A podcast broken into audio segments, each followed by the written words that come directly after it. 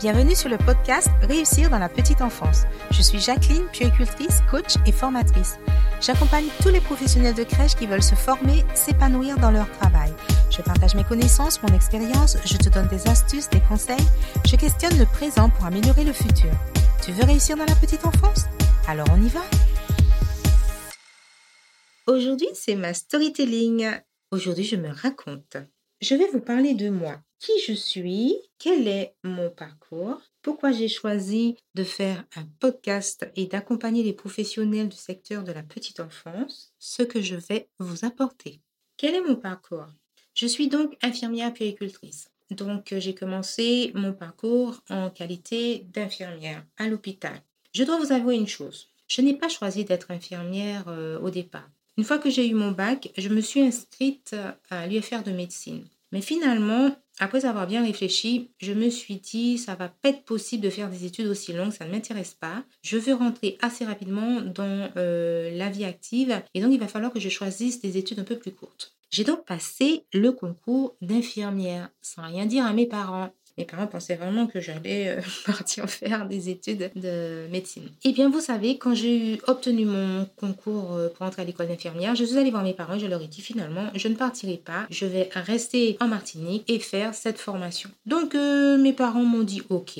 Sauf que quand j'ai commencé mes études d'infirmière, et eh ben ma foi, c'était vraiment pas mon truc. Hein. Euh, non, vraiment, je savais que je n'allais pas travailler à l'hôpital parce que je n'aimais pas ça. Euh, donc euh, sur les recommandations de mon frère, hein, qui a entendu la demoiselle dire à ses parents qu'elle ne voulait pas poursuivre ses études d'infirmière, il m'a dit écoute, tu poursuis parce que tu n'as pas le choix, tu n'as rien prévu de faire si tu arrêtes tout de suite ta formation, donc continue, tu verras bien.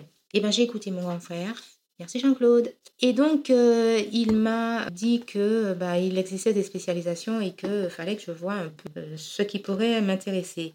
Et donc, j'ai découvert qu'il y avait euh, cette formation d'infirmière puéricultrice. Voilà. Donc, je me suis dit, super, si c'est pour travailler en pédiatrie, peut-être que ça va le faire. Et donc, j'ai poursuivi mes études d'infirmière. Ça n'a pas été facile parce que j'étais, entre guillemets, l'élève cocotier. Et oui, ça manquait un peu de sérieux. Hein. Je me suis euh, fait euh, convoquer à maintes reprises parce que ben, euh, j'étais pas une élève modèle, ni en cours, ni en stage. Alors pour la petite anecdote, j'ai effectué un stage dans le service du docteur François qui était un de mes professeurs. Et donc, arrivé en stage, première visite, le docteur François découvre qu'il y a une stagiaire, donc une infirmière, oui, une de plus. Donc il s'approche de moi, il me regarde, il me dit Ah, mais je te connais, toi dis oui. Il me dit, hmm, ça va être intéressant.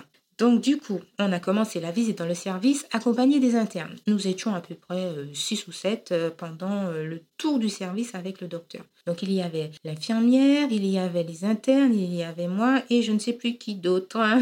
Et donc à chaque fois que le docteur entrait dans une chambre, faisait son, son auscultation, il me posait une question. Alors mademoiselle, nous avons tel patient qui présente tel symptôme, telle chose, telle chose. Alors qu'est-ce que ça vous fait penser à quoi? Dites-moi parce que je sais qu'on a déjà fait ce cours-là. Et moi, je réponds, chambre suivante, il recommence. Il me dit, alors, ce patient, s'il a telle chose, telle chose, telle chose, à votre avis, quels sont euh, les autres symptômes qui pourraient m'aider à dire qu'il s'agit de telle pathologie? Je réponds. Question suivante, qu'est-ce qu'on fait en général quand un patient présente tel symptôme? Je me dis, mais c'est pas possible, je suis pas étudiante en médecine, je suis juste élève infirmière, qu'est-ce qu'il a? Et donc, il s'arrête, il regarde les internes auxquels il ne posait jamais de questions et il leur dit Excusez-moi, il faut que je vous explique. Alors, cette demoiselle, elle est dans mon cours et vous savez ce qu'elle fait? Elle s'assoit jusqu'au fond de la salle. Je commence mon cours, elle écoute et puis au bout d'un certain temps, elle pose son cartable sur la table devant elle et puis elle pose sa tête sur la table. Je ne la vois plus. Elle dort. C'est ce que j'ai découvert. Parce que parfois, quand je parle un petit peu trop fort, je vois qu'elle tressaute un peu. Donc je me dis peut-être que je parle trop fort, il faut que je diminue un petit peu sur le volume. Donc je me mets à parler moins fort. Et juste avant la fin de mon cours, cette demoiselle se redresse, elle sort son miroir de son sac, elle s'arrange les cheveux, ensuite elle prend son cartable, elle le pose par terre et elle attend. Je me suis dit c'est pas possible. Il va falloir que je vérifie ce qu'elle capte pendant son sommeil puisque je me sens un petit peu euh, en difficulté. J'ai une élève qui ne, m'écoute pas, qui dort, ou peut-être qui ne dort pas, qui est très concentrée, mais qui ne prend jamais de notes. Et je viens de constater qu'effectivement, elle a l'air de bien capter les choses pendant son sommeil. Voilà la petite anecdote, j'ai bien rigolé, je me suis sentie vraiment mal parce que je n'aurais jamais pensé qu'il aurait raconté cela pendant sa visite. Alors effectivement, pendant les cours, je dormais, mais franchement, le cours du professeur François, c'était l'après-midi. Moi, je mange super bien, moi, le midi. Alors, euh, au restaurant du personnel, euh, on avait les frites tous les jours. Et puis parfois le gratin de banane. J'aime ça, le gratin de banane. Alors vous pensez bien que j'allais bien manger. Sauf que quand vous avez déjeuné et que vous êtes bien régalé, qu'en plus vous allez en cours dans une salle qui n'est même pas climatisée, euh, sincèrement, hein, vous avez juste envie de dormir. Et moi, les siestes, c'est précieux. Donc du coup, c'était très difficile pour moi de rester en mode vigilance pendant le cours, d'ailleurs pendant les cours l'après-midi. Déjà au lycée, je dormais. J'ai eu mon bac à l'école d'infirmière, donc c'était pas mieux. Il y avait certains cours où je dormais. Et puis, euh, vous saurez que même à l'école de puéricultrice, j'ai recommencé à dormir. Ben oui, hein, bon, enfin bref. On m'a fait comprendre très rapidement à l'école de puéricultrice que non, fallait être acteur de sa formation et que ça, c'était pas possible. Donc, j'étais une habituée des tête à tête avec euh, les responsables des écoles de formation, les IFSI et compagnie. Donc, même si en stage, j'étais pas non plus l'élève modèle parce que parfois j'y allais pas, vous savez, on a plus envie d'avoir son maillot de bain dans son et d'aller à la plage plutôt que d'aller en cours. Et ben voilà, c'est ça, l'élève cocotier. Donc, j'ai bien sûr eu mon diplôme d'infirmière. À l'époque, il fallait bien sûr travailler pendant, je crois, une année et demie avant euh, de se présenter au concours pour entrer à l'école de puéricultrice. J'ai donc euh, une expérience de très très courte période en centre de long séjour. Vraiment, franchement, j'ai pas accroché. En plus, j'ai eu des problèmes avec euh, l'équipe parce que ben, je faisais des choses que l'équipe ne voulait pas faire. Donc, c'était très facile. Hein. On mélange pas les torchons avec les serviettes, c'est ce qu'on m'a bien fait comprendre. Donc, quand une infirmière fait des toilettes alors que euh, habituellement c'était pas ça euh, la culture hein, dans ce service, c'était les aides-soignantes seules qui faisaient les toilettes. Ben, là, j'ai commencé à avoir des soucis. Donc, il fallait vite que je quitte ce service parce que euh, les infirmières ne l'entendaient pas ainsi. Donc, pour rappel, les premiers soins que j'ai appris à l'école d'infirmière, c'est bien la toilette. Euh, voilà. Bon, j'ai dit ça. Voilà, en passant. Donc, j'ai très rapidement demandé à aller en maternité parce que mon projet était bien sûr de faire cette spécialisation puisque ce que je visais avant tout, c'était d'être puéricultrice et de ne pas rester infirmière parce que je ne voulais pas travailler à l'hôpital. Voilà.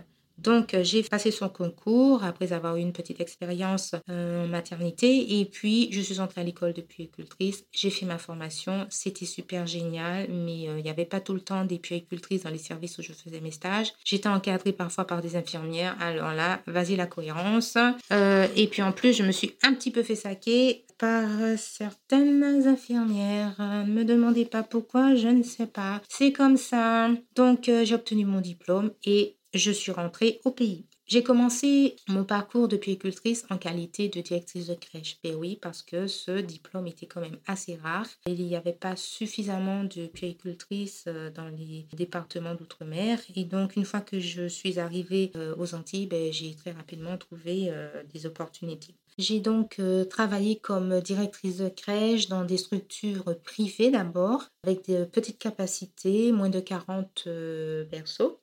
C'est comme ça qu'on disait à l'époque. Et puis ensuite, j'ai postulé en crèche municipale avec euh, une capacité un peu plus importante. Et pour finir, en crèche départementale, capacité de 60.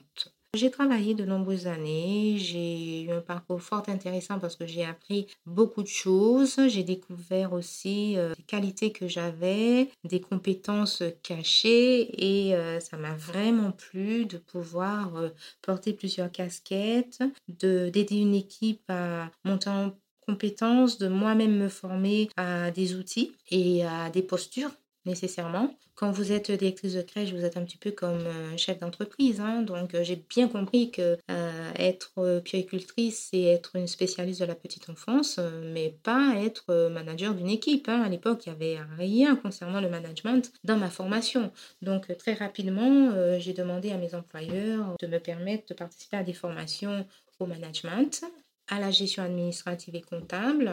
Et j'ai donc toute la durée de mon parcours en tant que directrice, euh, eu euh, de nombreuses formations pour pouvoir euh, m'aider à, être performante dans mon poste. Quand j'ai débuté ma carrière, effectivement, euh, on n'est pas formé à certains outils et donc on peut aussi faire des erreurs de management. Je sais qu'au début de mon parcours, j'étais tellement jeune. Mon premier poste de directrice, j'avais 24 euh, ans. Et donc, euh, je me suis retrouvée dans l'équipe avec des personnes qui avaient l'âge de ma mère. Donc, je me suis dit, oh là là, je vais devoir manager des personnes de cet âge. Ok, donc euh, vous comprenez bien que ça peut faire peur ou ça peut impressionner et donc il faut adopter une posture pour prendre sa place, habiter son, son poste, euh, se faire respecter et surtout se faire reconnaître comme euh, le chef. On ne décide pas qu'on est chef parce qu'on a euh, obtenu le poste. Pour moi, je l'avais obtenu simplement parce que j'avais les diplômes pour. Est-ce que j'en avais des aptitudes ben, Ça, j'allais le découvrir en fonctionnant. À l'époque, on ne se posait pas de questions sur Ouais, vous savez manager, vous avez l'expérience. Ben non, j'avais zéro expérience, je ne savais pas toutes ces choses-là. Et j'ai fonctionné avec, euh, avec mes tripes, avec, avec ce que j'avais au fond de moi, avec mon histoire, euh, avec euh, la personne que je suis. Voilà, et j'ai certainement fait des erreurs parce que j'étais, j'étais pas autoritaire, je dirais, mais c'était cadré, hein. C'était c'était pas militaire, mais en tout cas, c'était sérieux, quoi. J'avais un objectif et c'est là que je voulais aller avec mon équipe. Donc, il fallait convaincre l'équipe, fallait négocier, fallait discuter, fallait observer, fallait vraiment développer beaucoup de créativité pour arriver à mes objectifs. À l'époque, je ne m'entendais pas dire, euh, voilà, les objectifs du service, c'est ça, il faut amener l'équipe à tel niveau, etc. Non, non, non. Je me suis entendu dire, on a besoin de l'agrément pour avoir euh, les subventions de la CAF. Donc, euh, ça, ça m'a fortement déplu, cette posture, parce qu'en fait, on ne focalisait ni sur l'équipe, ni sur les enfants. Et moi, c'est hors de question. Hein. Moi, ça fonctionne pas comme ça. Hein. Donc, c'est pas les chiffres, les chiffres. Je suis bien d'accord, on a besoin de moyens pour fonctionner, mais pas au détriment de l'équipe et des enfants. Heureusement, les choses ont bien évolué depuis, j'en suis fort heureuse. Je pense que gérer un établissement, ça peut être très facile quand il s'agit uniquement de la gestion de l'organisation du service.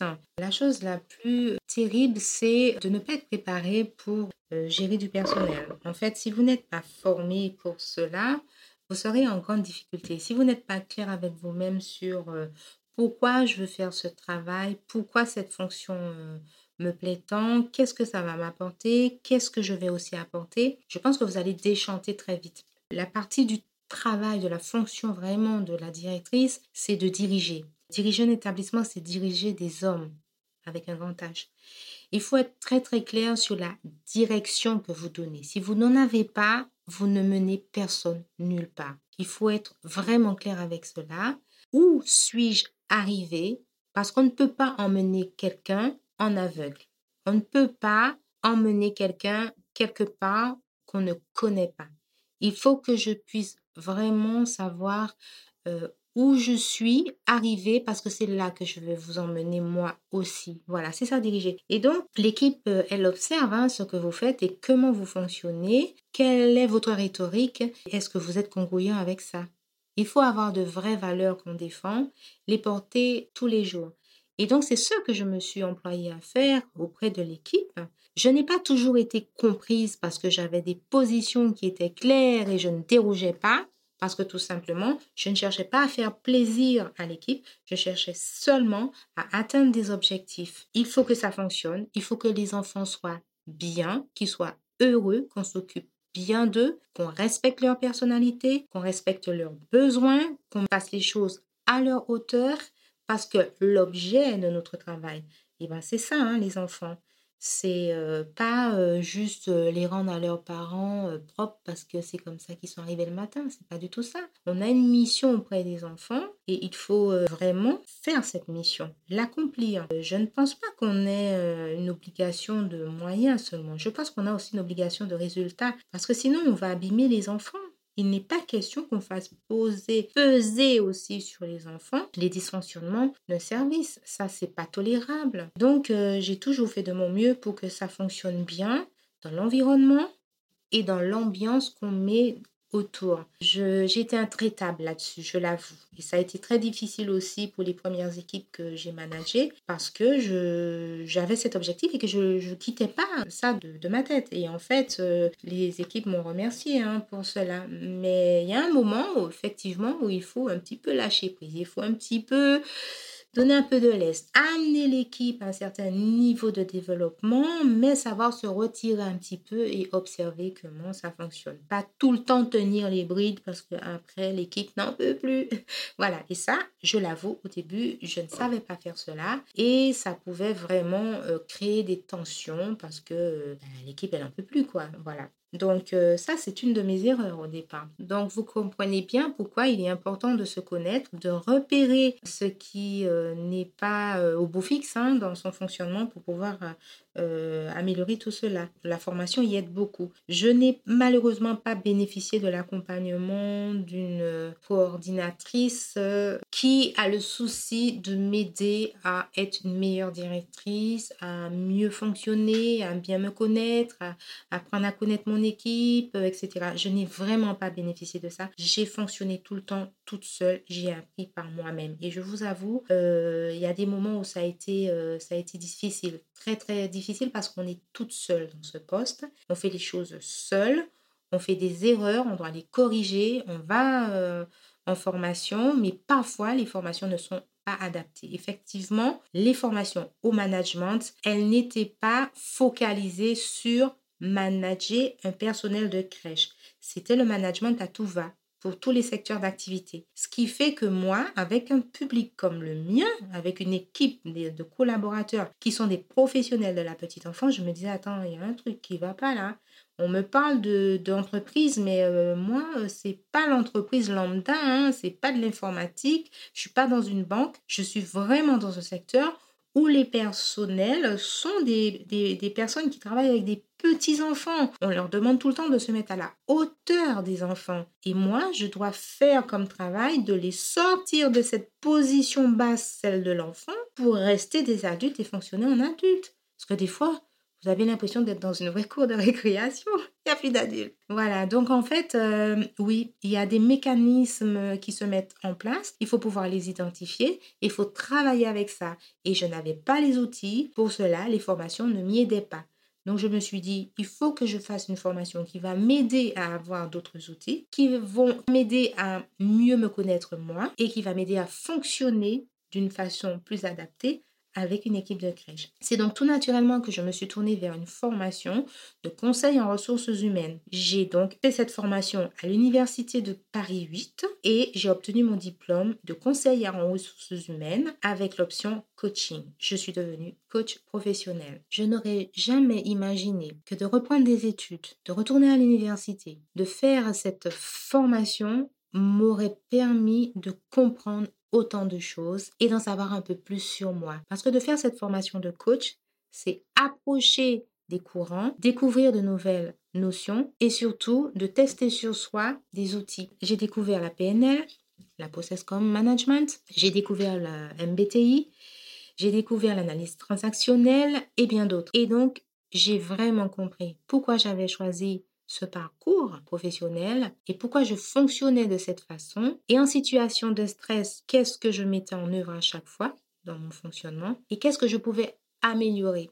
Maintenant, avec tout ce que j'ai appris, avec mes nouveaux outils, je me suis dit que j'avais déjà eu le parcours qu'il fallait en tant que directrice de crèche et je me sentais prête pour aller vers une autre fonction celle de coordinatrice de crèche. Et donc, j'ai postulé et j'ai obtenu un poste de coordinatrice de crèche pour un très grand opérateur privé qui euh, maintenant a étendu sa toile à l'international. Je suis très contente de voir leur évolution. J'ai donc euh, coordonné plusieurs structures d'accueil de la petite enfance. J'en avais 15 à mon effectif et j'ai découvert vraiment le monde de l'entreprise avec euh, la création, l'ouverture de structures, le management de structures déjà opérationnelles et euh, je me suis vraiment euh, plu dans cette fonction. Travailler avec de nouveaux corps de métier comme euh, les architectes, par exemple, c'était quelque chose de très nouveau pour moi et j'avoue que j'ai vraiment beaucoup appris.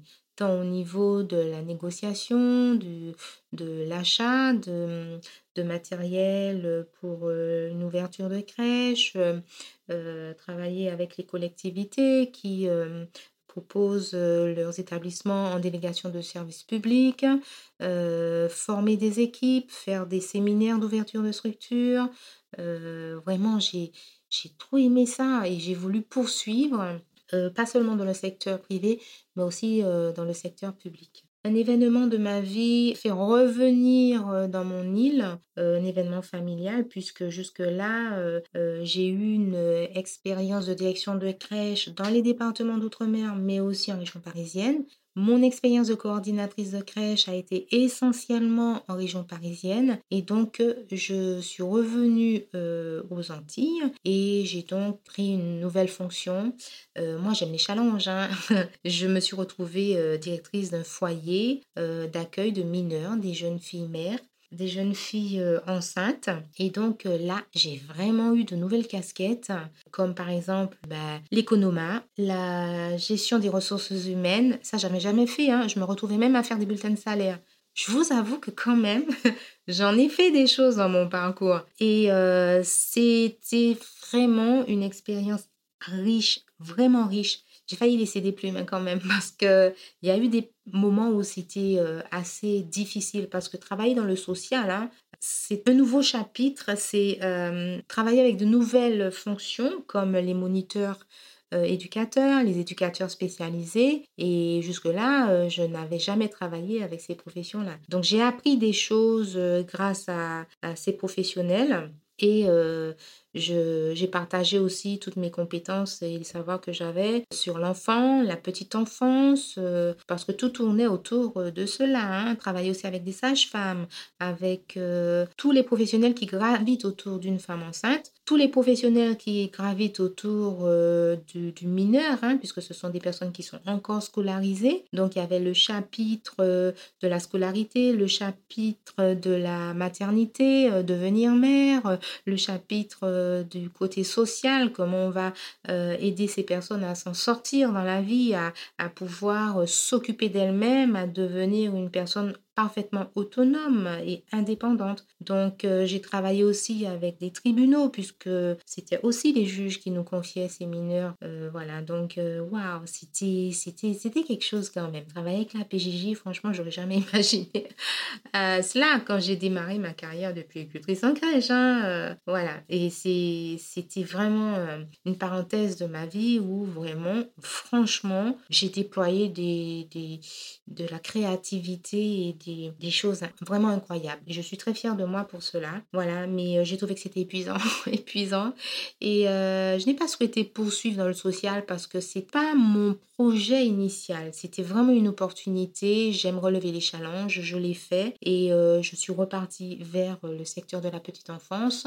j'ai réintégré une collectivité pour gérer à nouveau des territoires de crèche et euh, j'ai retrouvé ce que j'aime faire le mieux, tout simplement la coordination de structures d'accueil de la petite enfance. Ce que j'aime le mieux, c'est accompagner euh, les directrices de crèche, les soutenir, les conseiller, c'est euh, dynamiser les projets des structures de la petite enfance, c'est conseiller sur les aspects techniques, participer à une réflexion globale autour des conditions de l'accueil du, jeune enfant.